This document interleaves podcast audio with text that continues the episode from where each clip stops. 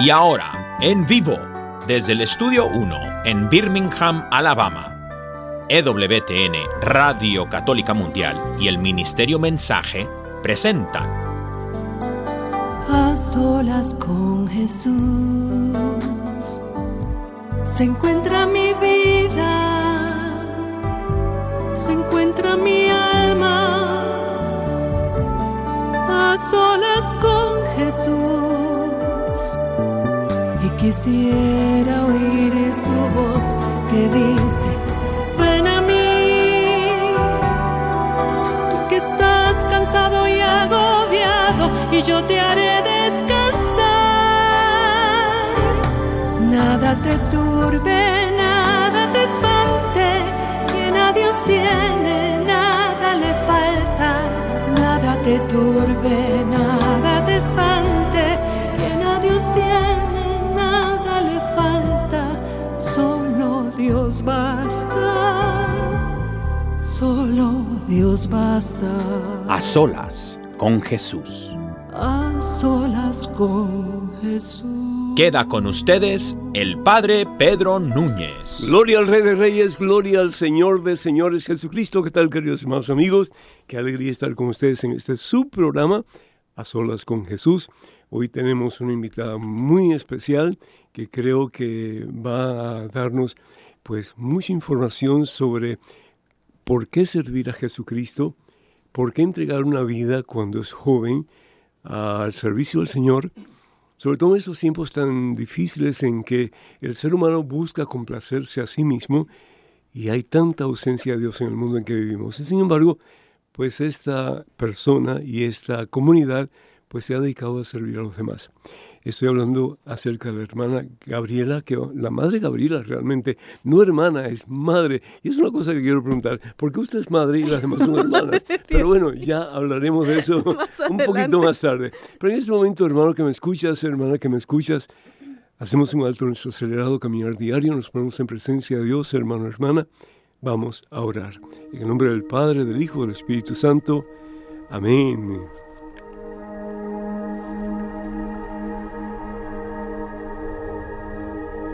Alabado seas, Padre Santo. Gracias, Señor, por tantas bendiciones que por amor tú nos das constantemente. Gracias, Padre, porque no somos un número más. Porque no somos un pedacito de polvo en este vasto universo creado por ti. Somos importantes para ti, Señor. Valemos tu sangre, Cristo Jesús diste tu vida por nosotros. En una cruz en el Calvario, Señor, para que nosotros en ti tengamos vida y salvación eterna. Yo te pido, Señor, perdón por las veces en que nos alejamos de ti, tratando de buscar cómo llenar el vacío de nuestro corazón con las cosas que el mundo ofrece sin ti. Solo para sentirnos más desanimados, más decepcionados, más tristes, más deprimidos, más vacíos y sin esperanza, Señor. Yo te doy gracias, Padre Santo, por el don de Jesús, tu Hijo nuestro Señor. Ese en quien todo lo podemos y para quien todo es posible. Ese que nunca nos abandona, ese que ha prometido nunca dejarnos huérfanos, particularmente en los momentos de mayor necesidad. Te pido por este hermano, Padre Santo, este hijo tuyo, que se siente solo, que se siente deprimido, que siente que su vida no vale mucho, que siente que los embates de la vida lo han llevado al suelo. Levántalo, Señor. En el poder de tu divino amor, levanta a este hijo tuyo y da al Señor la certeza de que no está solo, que en estos momentos tú lo tienes en tus manos santas y poderosas tú le amas, oh Dios, un amor que no conoce límites, un amor que es infinito, un amor que existía antes de que él existiera. El profeta Jeremías lo dice, antes de que el Señor me concibiera, ya Él me conocía. Y me mandó con una misión, a ser profeta.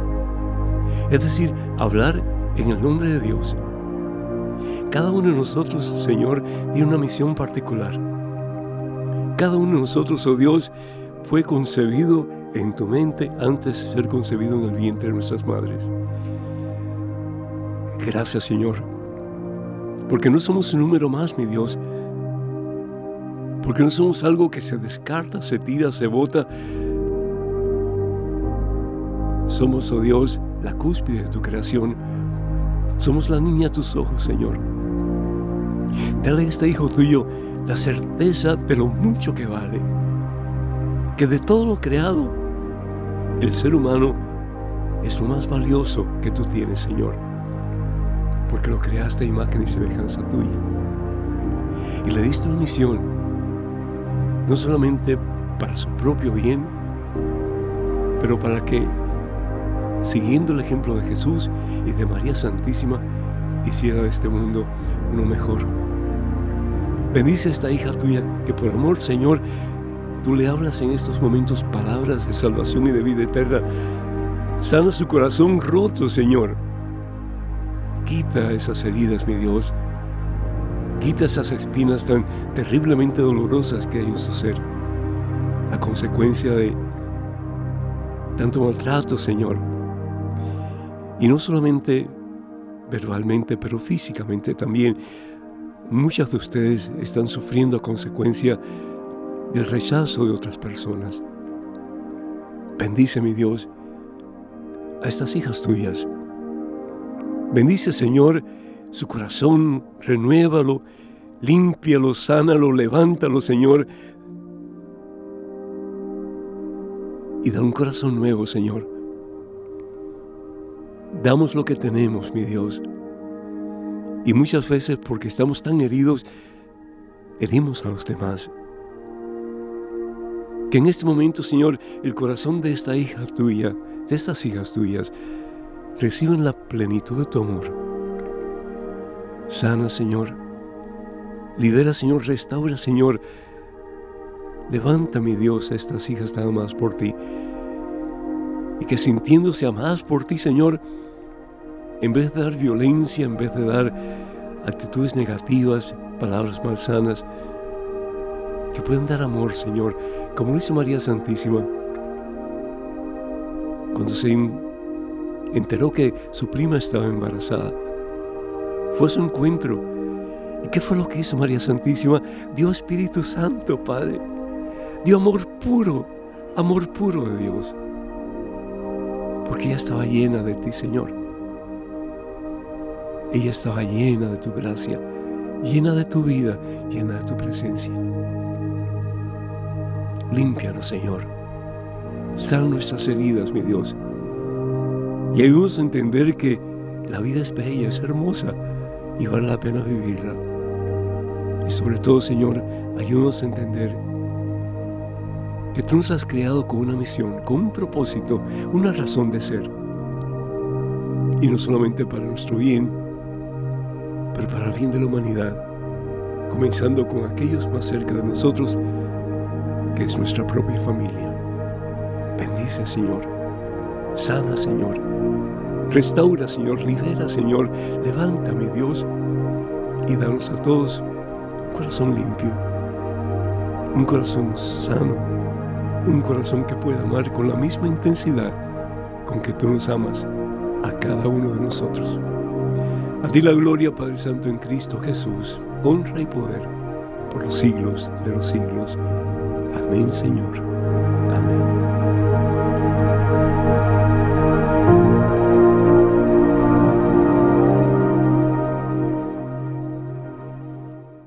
¿Qué tal, Daniel? ¿Cómo estás, hijo? Bendito mi Dios, bien, Padre, ¿cómo está? Bendito sea el Señor, que me alegro. Bueno, pues, hermanos y hermanos, estamos en vivo, en directo en este su programa Solas con Jesús. Soy el Padre Pedro Núñez y conmigo tengo a la Madre Gabriela. Bienvenida, Madre, ¿cómo está? Muchas gracias, Padre, muy bien, feliz de estar aquí con usted. Que me alegro, bendito sea Dios.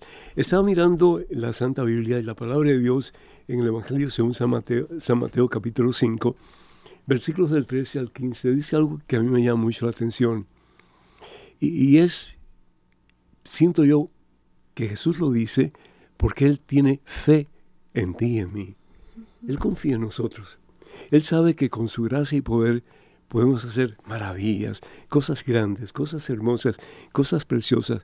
Jesús había dicho en el Evangelio según San Juan capítulo 8, versículo 2 en adelante, que Él es la luz del mundo y que Él viene a este mundo lleno de oscuridad a consecuencia del pecado para hacer luz, para que caminemos en la luz y tengamos una dirección concreta de dónde queremos llegar, más aún donde Dios quiere que lleguemos.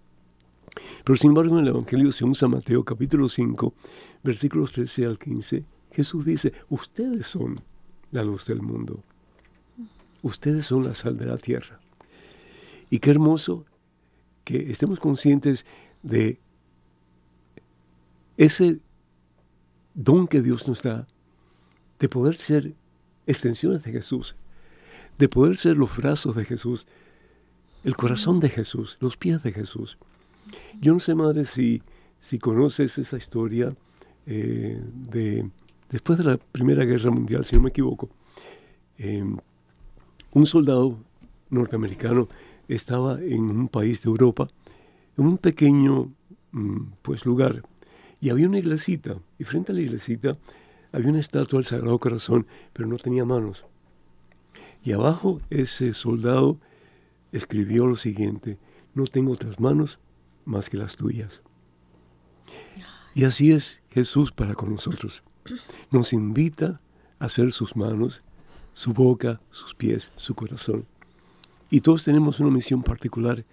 Y hoy gracias a Dios por ti, por tu comunidad, porque ustedes están haciendo cosas lindas, cosas grandes. Ustedes están dejándose usar por el Señor como arcilla en manos del alfarero para que la misión que Dios tiene para ustedes se pueda realizar en excelencia y en su plenitud. Así que muchísimas felicidades. Que sigan siendo luz del mundo y sal de la tierra. ¿Cómo surge el nombre de comunicadoras, de em, eucarísticas del Padre Celestial. Larguito el nombre, ¿no es cierto? Ellas no tiene un nombre cortito para nada. El nombre de ellos es larguísimo. Si le preguntas a la madre, ¿cómo se llama ella? La madre Gabriela, ¿qué más? Continúa, por favor. Del amor crucificado. ¿Quién se acuerda de todo eso, no? Bendito sea Dios. Padre, y, cuéntame de ustedes. Este, mm, este nombre, Padre, pero yo creo que eh, aunque es largo, resume lo que somos, es una síntesis de nuestro de nuestra razón de ser, de nuestro propósito de ser, de nuestro carisma, de nuestra es el misión. De ustedes? ¿Cuál es la razón de ser? Nosotros... Eh, no una hora, por favor, en unos minutos nada. Comunicar, comunicar al Padre Celestial en y a través de los medios de comunicación. Sí, es eh, nuestro carisma específico es ser a la vez comunicadoras y almas eucarísticas que evangelizan en y a través de los medios. Entonces, la idea es de ustedes llenarse más de la presencia de Jesús en la Santa Eucaristía para poder dar a Jesús a través de los medios de comunicación. Sí, sí, sí, sí. Creo que generalmente uno... Em, al meditar en Jesús Eucaristía, se, se, conoce mucho por lo menos de esa presencia de Él, de su amor, de su entrega por nosotros, mm. pero tal vez eh, poco a poco hemos dejado de meditar que la razón de ser, eh, de, o sea, que Jesús vino primeramente para el Padre pasó 30 años de su vida para el Padre y Haciendo fue su la voluntad del Padre, el Padre en todo momento. Cuando le dijeron, maestro bueno, ¿por qué me llamas bueno? Solo el Padre es bueno. Mi alimento es hacer la voluntad del Padre y todo alrededor del Padre. Entonces, todo carisma es una, un aspecto de la vida de Cristo que asume una comunidad. Digamos que la parte de Jesús que hemos querido asumir como comunidad o el dolor de Jesús con el que nos identificamos es precisamente em, el dar a conocer al Padre Celestial, consolar su corazón, darlo a conocer, conocerlo a través de la Eucaristía y mm. comunicarlo. ¿De quién, a quién se le ocurrió el nombre ese?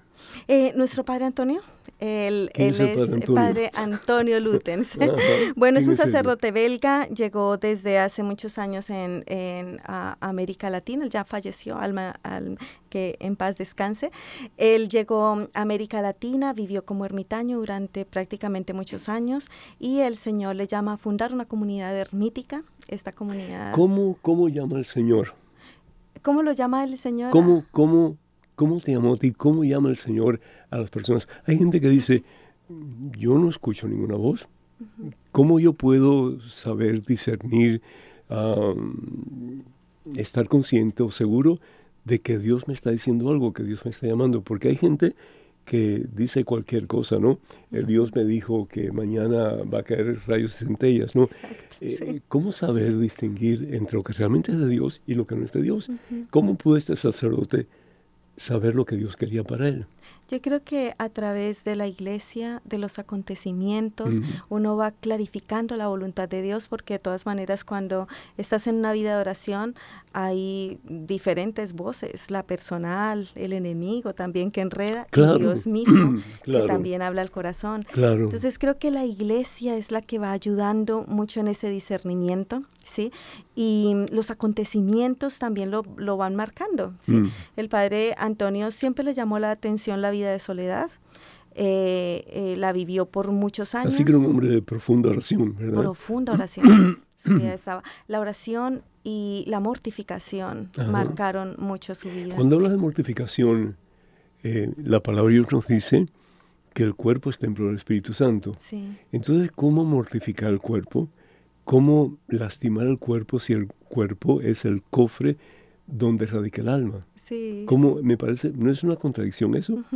Sí, eh, él tenía una forma de mortificación que era como eh, disciplinar el cuerpo, no hacerle daño, solo incomodarlo un poco, ¿sí? Entonces, ¿Y cómo, adoptó, adoptó una, una, forma de vida que después nosotros pues fuimos conociendo y la fuimos adoptando. La forma de vida que él adoptó fue, o sea, pues... Eh, más que todo alimentarse de la proteína, eh, ¿cómo se llama?, eh, de, de, los vegetales, la proteína de las plantas. ¿sí? no era proteína animal, era, muy propio de los ermitaños. Los ermitaños de por sí eh, generalmente no, no consumían carnes, entonces era muy lógico que él renunciara a ella, pero de ahí empieza a, a, conocer como una ciencia alrededor de esto y se da cuenta que la salud es una disciplina, no solamente por un estilo de vida en específico, sino simplemente necesitas dormir las horas suficientes del sueño, tomar la suficiente agua, hacer deporte, todo esto incomoda al cuerpo porque el cuerpo no quiere ningún tipo de disciplina. Entonces a veces las disciplinas que ayudan a que... Eh, Entonces no necesariamente flagelarse o autoflagelarse. Así no, padre. Eh, o, ponerse una ropa interior como hacía el hermano Pedro, que tenía espinas y, tenía diferentes cosas que le mortificaban, que le lastimaban el cuerpo. Eso no. Pues yo creo, Padre, que el Espíritu va suscitando las diferentes formas. Yo recuerdo un tiempo de mi vida, yo sí me daba, no latigazos, pero sí con un llavero, ¿verdad? Sobre todo cuando había un proceso de, tentación muy fuerte, pues yo hacía eso para, y, se me olvidaba, me estaba recordando de Francisco de Asís, nada que ver conmigo, ¿no? pero Francisco de Asís cuando se tira en el rosal, porque estaba teniendo pues una situación difícil, con, con, su concupiscencia, es decir, con, su, con su forma de desear cosas, ¿no? Pero entonces el padre no era así, el padre más bien era como que disciplinarse para poder llevar una disciplina. Y la disciplina una, una disciplina que es continua, guiarse por un horario es una forma de mortificación. Entonces, madre, eh, a raíz de eso, él empieza a contemplar la idea de fundar una comunidad. ¿cierto? Él funda la comunidad de los ermitaños. ¿Y por qué la funda? él eh, no era, él era un ermitaño, exactamente, pero, se empezaron a unir personas que ah, querían que querían vivir como él esa vida ermítica, ¿sí? Y eso fue en Sudamérica. Eso fue en Centroamérica. Ah, en Centroamérica. Él quería vivir solo como ermitaño, pero como se unieron personas que querían vivir su vida ermítica. Siguiendo su ejemplo. Eh, siguiendo su ah, ejemplo, entre ellas la madre Andrea, que con la que pues prácticamente inició, y hubieron otros que se querían unir, él dijo, bueno, ¿y aquí cómo va a ser? Porque pues él era solo allá en Centroamérica. Entonces escribieron a varios obispos si a alguno le interesaba poder tener vida ermítica en, en su diócesis, y el primero que respondió fue eh, el arzobispo de Bucaramanga, que después se convirtió en cardenal, cardenal Darío Castrillón Hoyos. Mm. Él fue, él, él había empezado una experiencia ermítica y tenía mucha ilusión de que en Bucaramanga comenzara. Entonces, cuando él recibe esta carta, el de una fue el primer obispo que, que Aceptó. eh, aceptó y que los invitó prácticamente a llegar a vivir esta experiencia. Entonces, Ah, llega a la montaña. Su, su centro, el padre fue prácticamente quien sembró este amor al Padre Celestial, sí, prácticamente, o sea, como que Mm. despertó este, en, en todos los que estuvimos alrededor de él, como esa, como ese, ese cariño, esa, esa conciencia de esa misión de Jesús hacia el Padre. Y lo hace por algo muy humano. Él tuvo una relación muy cercana con su papá, muy cercana Mm, de claro. tratarse juntos, de hacerse cosquillas, de contarse chistes, de todo hasta adulto, o sea, eh, Ajá, eh, ajá. lo acompañó hasta el último momento de su vida, su muerte, todo.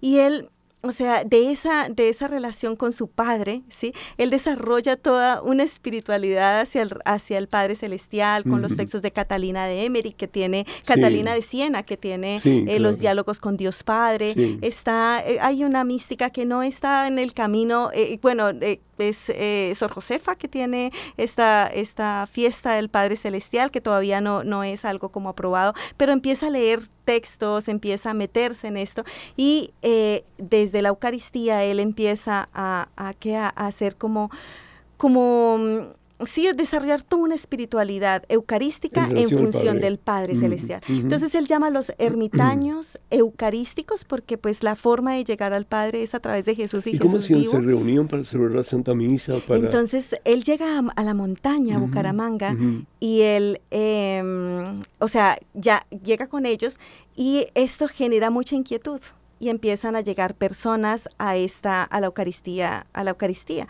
Cada vez llegaban más y más personas. Él empezó con un grupito pequeño de 10 Mm. personas que ¿Y se dónde lo acercaban hacían? allí. ¿En un templo? ¿Lo hacían al Sí, aire eh, lo hacía al aire libre, en una pequeña casita viejita. Ellos se Ujú. ubicaron en carpas y esta casita Ay, qué la organizaron como Ah. un oratorio, ¿sí? Ya. Donde estaba Jesús sacramentado. Y ahí empezaron. y Entonces el este fue- arzobispo le dio permiso para tener Sí. al Señor Jesús sacramentado Exactamente, sí. en esa en esa en ese lugar. en- Exactamente, sí. Porque el carisma giró siempre alrededor de la Eucaristía, Ya. alrededor de la Eucaristía hacia el Padre Celestial. Y entonces, ¿cuál fue el próximo paso? Entonces, em, ay, ya, me enredé.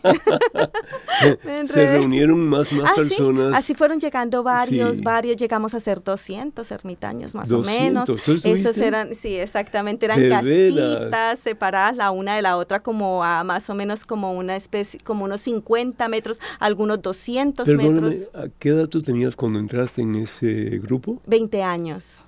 20 ¿Y, y años. qué te movió a hacer Pues eso? cuando yo conocí al padre, el padre eh, empezó a coger fama en la misma ciudad, ¿sí? Mm. Porque... ¿Tú eres de Bucaramanga? es- yo soy de Bucaramanga. Ok. Mm. Entonces, él se dedicaba a la confesión los fines de semana. Entre semana era vida de oración y ermítica, pero sábados y domingos abría al público y eran las confesiones, subía mucha gente a confesarse, sí, o sea, mil, dos mil personas y eso era una cosa, Wow. eran muchas las confesiones. ¿Y cuántos La gente sacerdotes habían? Él solito confesaba puede desde ser. las 6 de la mañana hasta las 10 de la noche sin pararse. Como el Padre Pío. Solamente porque conoció a Padre Pío Ah, y esa experiencia le iluminó mucho su vida. Ajá. Entonces él se llevaba un ternito de agua caliente, de como de aromática, para no levantarse ni almorzar ni eso, porque decía me quita tiempo para poder estar con las personas en el en la semana súper bien. Pero ahí era eso. Entonces Mm. era entonces era una eh, cantidad de gente que iba y a mí me llegó la noticia. ¿sí? Me dijeron, me di- en una comunidad religiosa que era muy amiga, me dijo imagínese que llegó acá un padre ermitaño.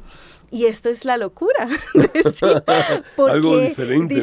Sí, porque Pues sí. tiene ese don de conocimiento, si tú no eres capaz de confesar una falta o algo, él logra verla. El padre tenía una, una gracia, porque él... em, bebió mucho como esta espiritualidad de Padre Pío, ¿sí? Mm. Entonces él se identificó en su sacerdocio con esto. Es más, Padre Pío mismo le dijo que él sería sacerdote. Le dijo, o eres sacerdote Ah, o se te- conocieron. Se conocieron, Ah. sí. Él fue el que le ayudó ¿Y en qué el dijo? ¿Eres sacerdote o qué? o te vas al infierno. como no Suena quiero ir al infierno. Bien, bien drástico, ¿no? ¡Pum! Sí, machete. Sí, sí. y ni modo, pues ahí fue Sí. parte de la comunidad. Sí, es, eh, está bien. Lo, ¿Y, y qué era la hermana Andrea? ¿Cómo?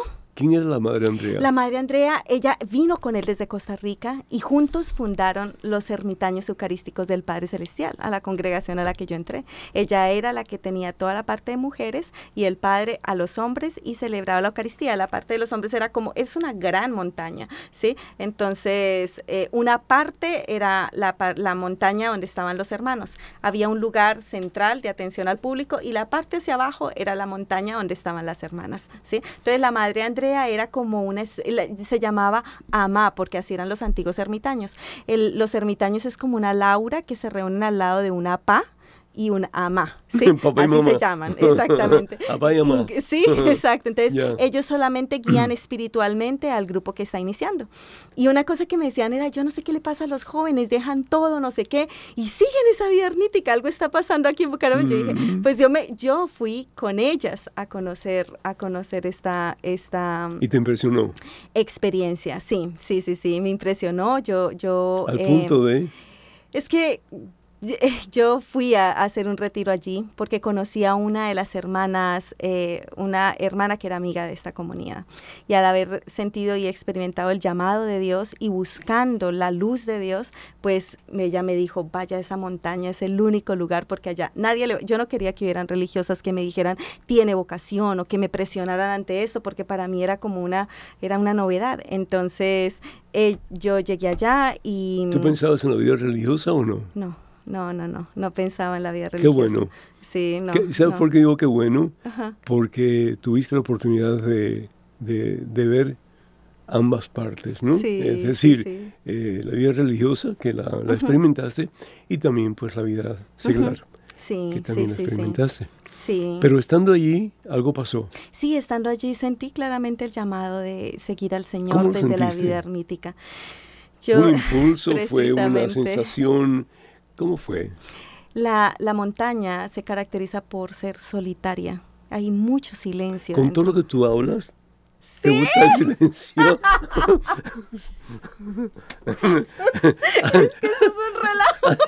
La estoy conociendo así por primera vez y me, me impresiona porque ella es un cascabel, ¿sí? Siempre, desde que, desde que hablé con ella por teléfono, es todo risa, ¿no? Entonces, como una persona que es tan eh, tan, no sé, tan dada a, la gente, ¿cómo, ¿cómo te llama la atención vivir en soledad?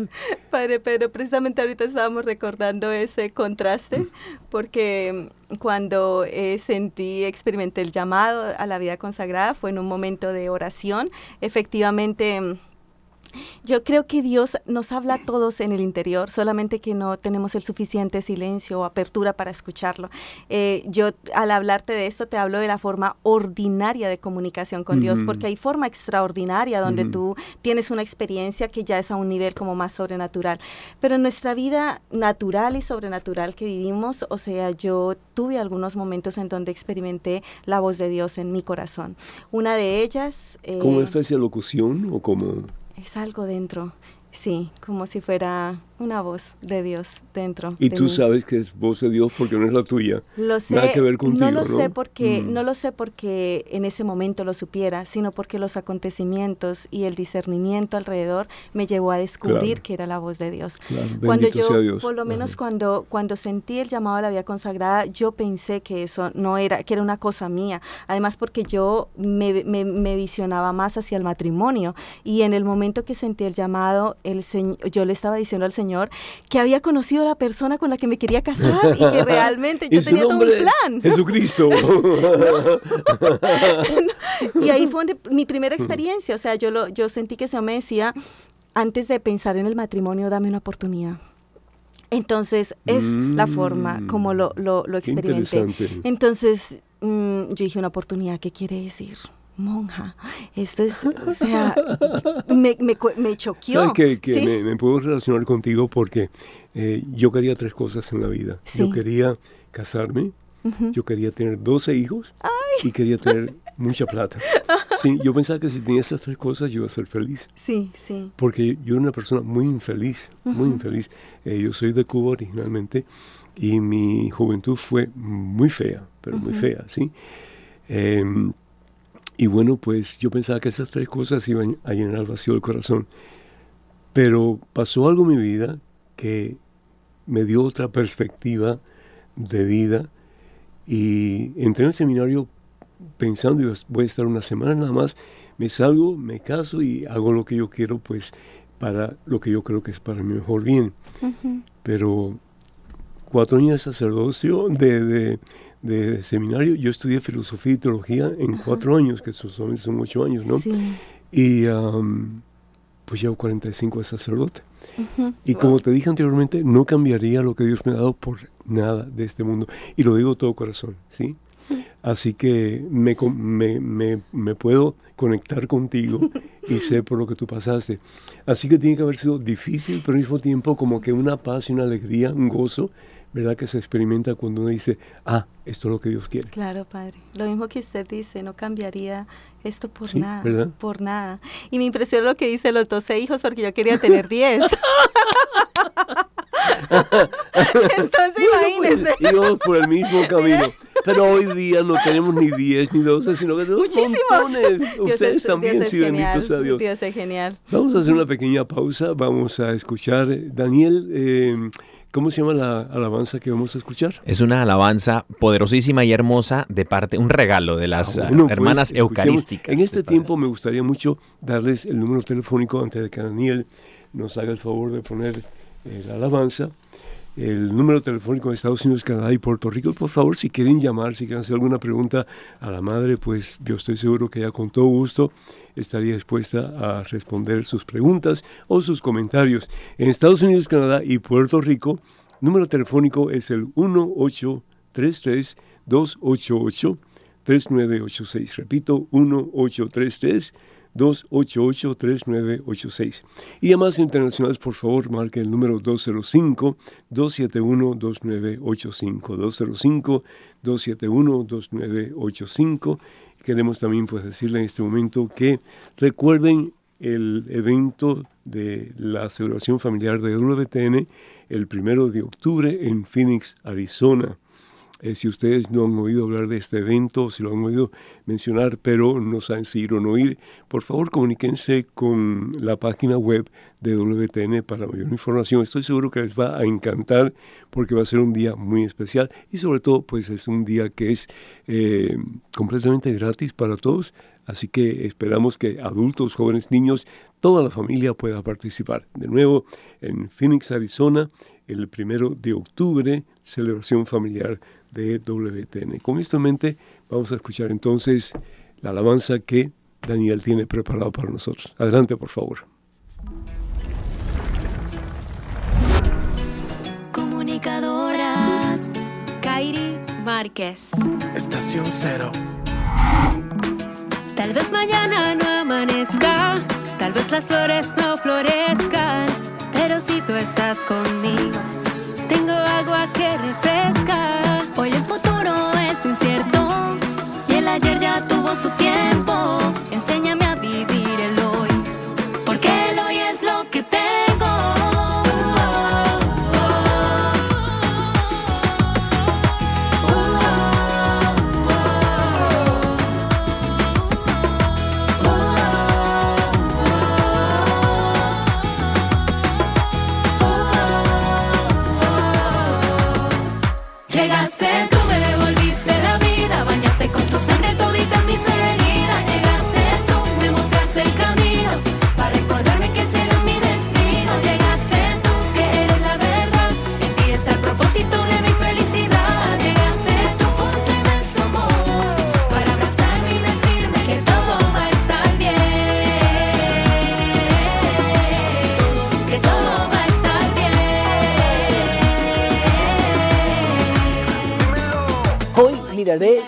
Tus ojos al que está a mi lado. Y daré con tu amor al que me has confiado. Alejo la tristeza, sembrando alegría. Y gritaré al cielo, gracias por la vida.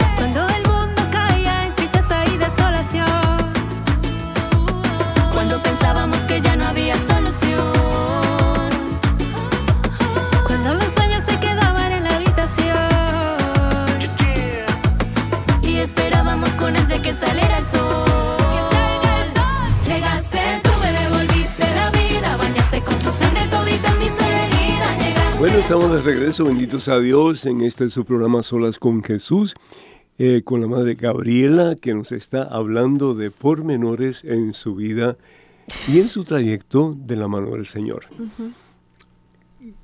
¿Cómo, se, cómo, cómo, cómo, ¿Cómo es que tú decides dejarlo todo? Es decir, tuviste una experiencia muy bonita en el sentido de que te acercaste mucho al Señor a través de ese momento en que viste todo esto y te pareció como que interesante y llamativo. Pero al punto de dejarlo todo, incluso la persona con quien pensabas casarte y demás, estamos, estamos hablando de un paso muy grande en la vida de un ser humano. ¿Qué te impulsó? Yo sé que fue Jesús, yo sé que fue el llamado que Él te hizo.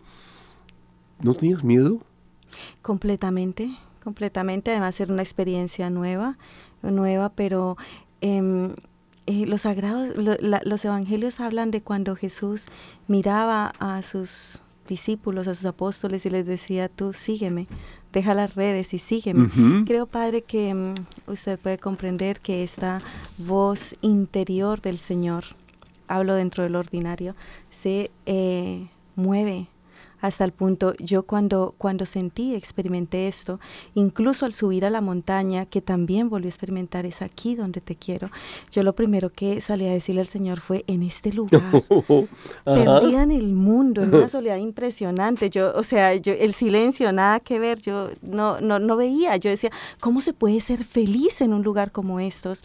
Y eh, por, por misericordia de Dios, me concedió la gracia de poder estar, de poder estar allí en este lugar y estando empecé a descubrir como no sé, el amor del Señor tan grande.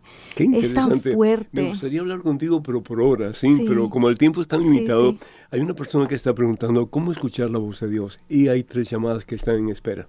Okay. Eh, ¿Con cuál quiere decir? Vamos con la madre primero, ¿verdad? Madre, así rapidito, ¿cómo escuchar la voz de Dios? Tú estuviste hablando anteriormente de que hay diferentes medios o niveles para escuchar la voz de Dios. Pero para una persona que está llamando, que quiere comenzar el proceso, ¿cuál sería el método más sencillo para hacerlo?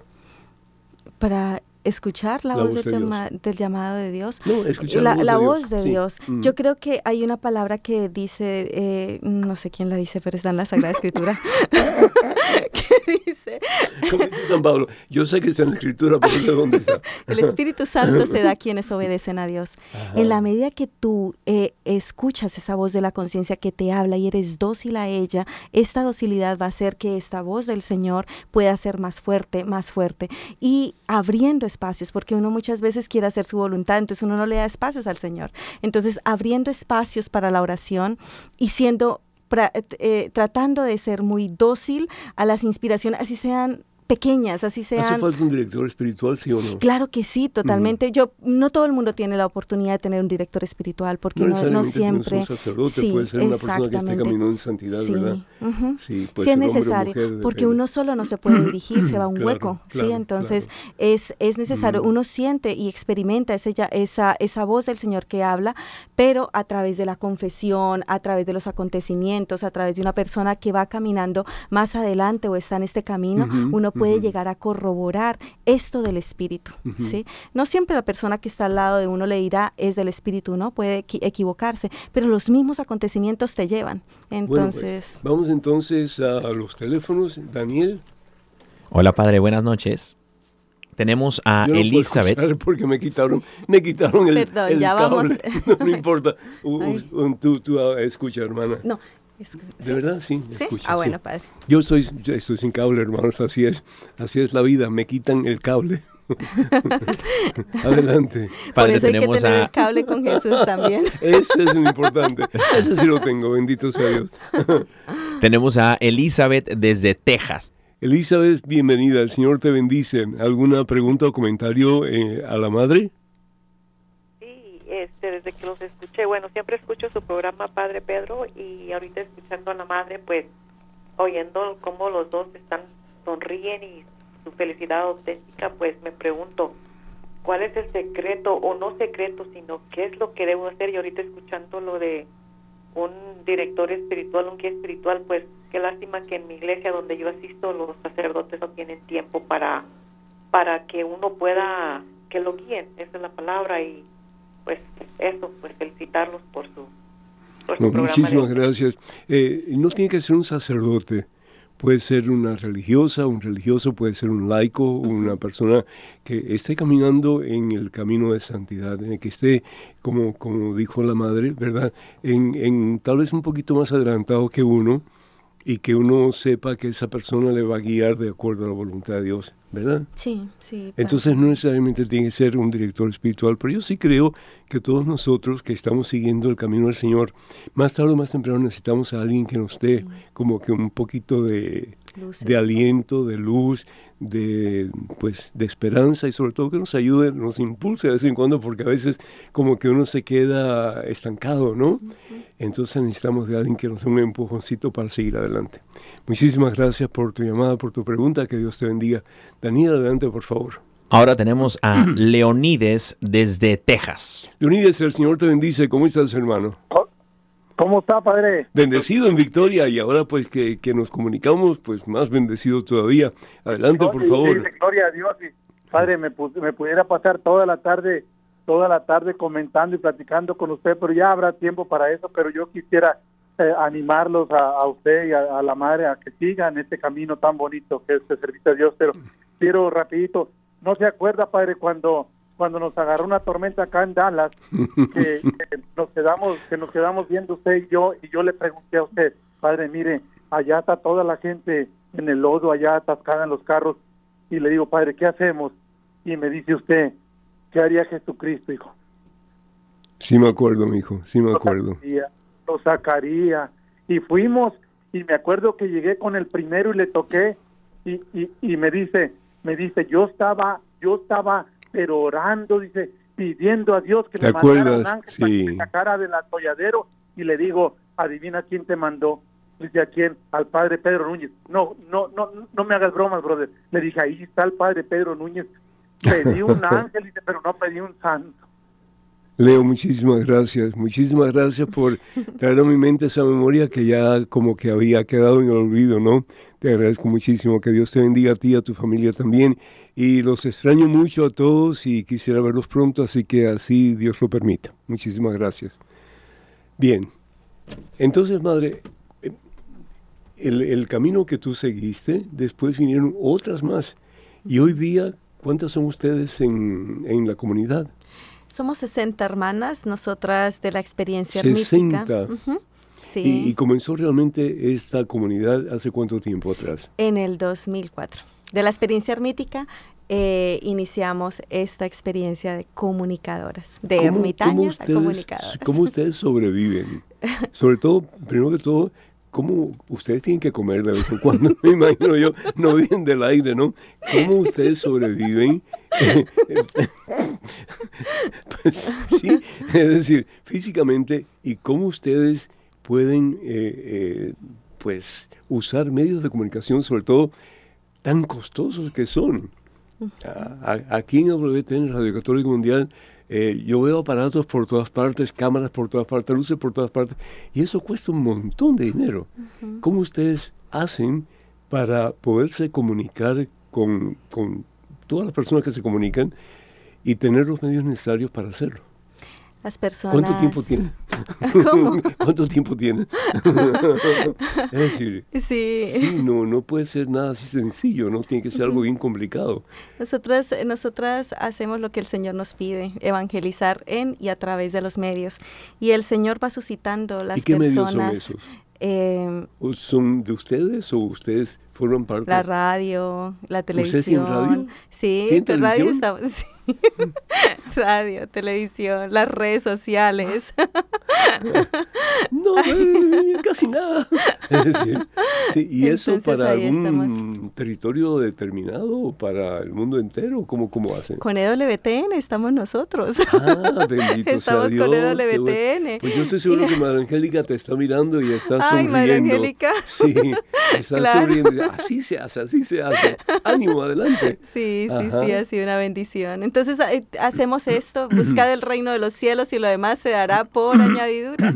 Entonces. Dios ha suscitado personas que nos ayudan y así es como se da el sostenimiento. Nos centramos en hacer lo que nos toca ¿sí? Confiar en el Señor sin, sin desviarnos de lo que nos corresponde y el Señor se encarga de... Me llama mucha atención porque esa era más o menos pues la actitud de Madre Angélica, ¿no? Eh, ella, por ejemplo, eh, tenía que comprar un transformador, eh, vale X cantidad de dinero, y estamos hablando de grandes sumas de dinero. Y decía, madre, pues si no tenemos dinero, ah, Dios proveerá. Sí. tráiganlo, por favor, tráiganlo. Y aparecía el dinero.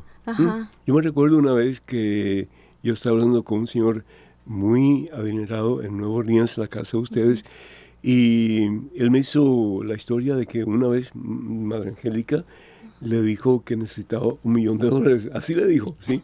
Un millón de dólares. Porque al fin y al cabo todo lo que ella tenía era para usar en los medios de comunicación. Y su interés era llevar al mundo la palabra de Dios como San Pablo, ¿verdad? Que usa eh, la cruz de Jerusalén o que después de eso se, establece lo que es la cruz de Jerusalén, que es llevar el Evangelio a los cuatro costados del mundo. Entonces, eh, el, el, Señor este dijo, mire madre, si usted le pide al Señor que yo pueda vender un hotel que tengo, sí. que no lo puedo vender porque han habido muchos problemas para venderlo porque nadie me lo quiere comprar, yo le doy un millón de dólares. Y bueno, pues unos días después llama a Madre Angélica y le dice, ¿y por fin qué pasó? Ah, bueno, sí, pude vender el hotel. Ah, bueno, pues él envió el millón de dólares. Y así hacía ella. Es decir, y, y, yo creo, me puedo identificar mucho con la experiencia de ustedes porque a ustedes más o menos le pasa lo mismo, ¿no es cierto? Sí, sí, sí, es, el Señor mueve los corazones, el Señor mueve las personas, 100% de las donaciones de las personas y, y, Él va suscitando la forma como podemos ir llevando este mensaje. ¿Y todos ustedes son comunicadoras? Nosotros no somos comunicadoras de profesión, aunque hay hermanas que estudiaron comunicación, eh, pero, pero todas nos dedicamos a eso. Todos pueden hablar todas pueden hablar. Unas detrás de cámaras, otras delante de cámaras, así como aquí en WTN que hay diferentes haciendo todo, ¿sí? Entonces así también hay diferentes áreas y las hermanas todas estamos en función de poder comunicar el amor del Padre a través de los medios de comunicación. Y cuando llega, por ejemplo, una, una joven que quiere ser parte de la comunidad, ¿cuál es el proceso a seguir? Yo creo que se debe conectar con nuestras redes, ¿sí? Eh, entrar a comunicadoras.org, ¿sí? Comunicadoras. sí. Punto .org. Punto .org, organización. Y de ahí si, va conociendo la espiritualidad a través de uno de los programas y le llama la atención, pues entonces ella va haciendo un camino con nosotros por las redes sociales a través y ya de ahí ya la ah, llamaremos y le estaremos diciendo cómo podría dar un siguiente paso. Y el siguiente paso sería... Vivir una convivencia con nosotros. sí, eh, después de la convivencia es abierta para la vocación. ¿Sería como una postulante No, no, no, la convivencia es abierta, es ah. conocernos y no importa si puede llegar a resultar de la convivencia al matrimonio. O sea, es una convivencia, un momento que termina con un retiro y en este retiro entre eso lo resuelven entre Dios y la persona. Es un espacio para que puedan, para que puedan. ¿Y cómo saben que la persona realmente eh, va a dar la talla? Es decir, que tiene la moral suficiente para ser una religiosa, que está en serio discerniendo su, su llamado. Todas esas cosas primero camina, debe ser difícil, ¿no? Sí, Discernir. No, no es tan fácil, no es tan fácil. Y mm, primero camina con nosotros a través de la espiritualidad. Después de eso empieza un camino de postulantado, aspirantado, postulantado, noviciado y junto con un consejo de hermanas vamos acompañando la vocación para poder discernir si este es su carisma también, porque, oh, porque hay, hay, vocaciones y hermosas, pero no son para este carisma, ¿sí? Eh, nos ha pasado que son muchos de la vida contemplativa. Yo digo, Dios mío, vamos a promover la vida contemplativa porque realmente hemos encontrado o están con nosotros o están en la vida plenamente contemplativa. Sí, entonces así ha pasado. Algunas se sienten más llamadas al matrimonio y bueno, otras de pronto tienen el deseo, pero tal vez no la capacidad como para esto. Entonces eso se va discerniendo. Tienen que tener ¿Cuánto tiempo se demora una persona para que ese discernimiento se realice? Em, yo creo que más o menos bueno, por las redes se camina como un año y ah, son un año de postulantado, dos años de noviciado, son tres años, ¿sí? Más o menos ese discernimiento. ¿Y ustedes hacen votos ah, parciales, votos perpetuos. Nosotros tenemos los consejos evangélicos, los vimos como compromiso. Eh, somos eh, en este momento una asociación pública de fieles de derecho diocesano, por tanto hacemos compromisos y estamos en el discernimiento em, en la medida que se desarrolla el carisma de, convertirnos en una sociedad de vida apostólica. un, hermano eh, se llama Alberto Rodríguez, dice lo siguiente, madre, si me permite, voy a comenzar con una pregunta que, bueno, perdón, vamos, a, vamos, vamos al grano. Eh, ¿Cuál es la diferencia entre un instituto religioso, una orden religiosa y una congregación religiosa? ¿Y a qué grupo pertenecen ustedes? Si a alguno de esos o a ninguno. ¿Cómo es la cosa? Bueno, el instituto religioso, del instituto religioso prácticamente se desprenden las órdenes y las congregaciones, ¿sí? Los institutos religiosos centran su vida en los votos, ¿sí? Y tienen una, una regla que viven de acuerdo a lo que dejó su fundador y viven los votos evangélicos. Las sociedades de vida apostólica, sí, o sea que es hacia nosotros no somos ninguna de esas, nos dirigimos a ser una sociedad de vida apostólica y estamos en ese discernimiento. No, nos dirigimos a esto.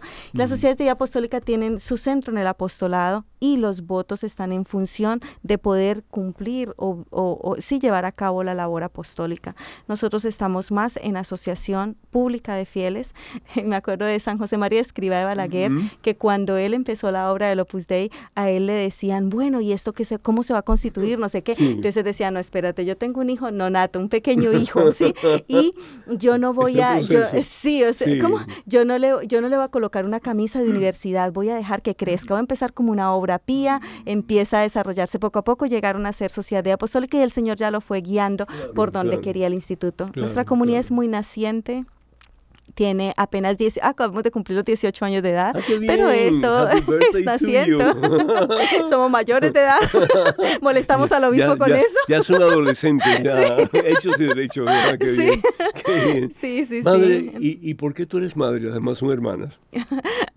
todas, todas somos hermanas, todas somos hermanas, pero, pero yo para las hermanas, o sea, eh, mi papel dentro de las hermanas es hacer las veces de la voz de Dios, de, de hacer esas veces de la voz de María en, en la comunidad, o sea, como, como ayudar a, guiar la voluntad de Dios en comunión con un consejo. Entonces, ¿Pero quiere decir que eres más santa? O? No, para nada. Creo que las peores son las que colocan ahí. que el Señor metería como entre ojos. No, no digas eso. No. Está diciendo como San Pablo, el peor de los pecadores. No, pero es que mira, usted ve que San Juan Bosco ponía el más, el más travieso de todos a la cabeza para poner a todo el mundo en orden. Yo dije, Señor, a mí me, yo eso lo quiero saber en el cielo cómo era. pero, pero ahorita en este momento más que todo un servicio, un servicio de, para, de autoridad dentro de la comunidad. Es más que todo ¿Y eso. ¿Cuáles son tus anhelos, tanto para la comunidad como para el servicio que prestan? Contar la historia del Padre Celestial en el mundo del entretenimiento. Ese es mi sueño. en el mundo del entretenimiento. Pero vamos poco a poco. ¿Sabes qué aprendí, padre? Aprendí que eh, aprendí eh, esta palabra y se la aprendí a Monseñor, que eh, él, hablaba del proyecto catedral. Y creo que esto es un proyecto catedral. Antiguamente las catedrales, cuando se empezaban a construir, duraban 200, 300 mm. años en construirse. Mm. Yo dije, ok, no tengo prisa, vamos a hacerlo. Solamente construimos un camino, ¿sí? Para poder llegar a contar esta historia a niños y a jóvenes. y creo que es donde están. ¿Eres feliz? Sí, totalmente. Padre, enormemente más que feliz. Así que, monjas con cara de ciudadana pasa, no. Ni de acordeón norteño tampoco. Mm, sino que monjas felices que realmente han encontrado el propósito de su vida y lo están viviendo. Yo creo que cuando uno ama y se siente amado, en cualquiera que sea su vocación, es feliz. Sí, de acuerdo. y sobre todo sirviendo al Señor. Claro que sí, totalmente, porque imposible, ¿no? Una última eh, pregunta, si se quiere, porque ya desafortunadamente nos queda un minuto. Eh, ¿Qué último mensaje quisieras darle a nuestros hermanos Radio Escucha y, y que están, los que están viendo también a través de la página de Facebook? En cualquier situación de la vida, eh, tenemos que pensar que hemos sido amados y pensados eternamente. Amén. Que tenemos un Padre, un Padre que tiernamente nos ama, poderosamente nos defiende. Y que nunca nos va a abandonar. Exactamente. Bendito sea Dios. Madre, muchísimas gracias por este tiempo. Ojalá que hayan otros tiempos, si Dios permite. ¿verdad? Sí, Padre. Así que habla con Enrique para que te traiga más a menudo. y que Dios les bendiga. Oremos, oremos, Padre. En abundancia hoy siempre, Padre, Hijo, Espíritu Santo. Amén. Daniel, muchísimas gracias, Marisela. Hermanas y hermanos, que pasen un día muy feliz y hasta la próxima. Dios primero. Y yo te haré descansar. Nada te turbe, nada te espante. Quien a Dios tiene, nada le falta. Nada te turbe, nada te espante. Quien a Dios tiene, nada le falta. Solo Dios basta. Solo Dios basta.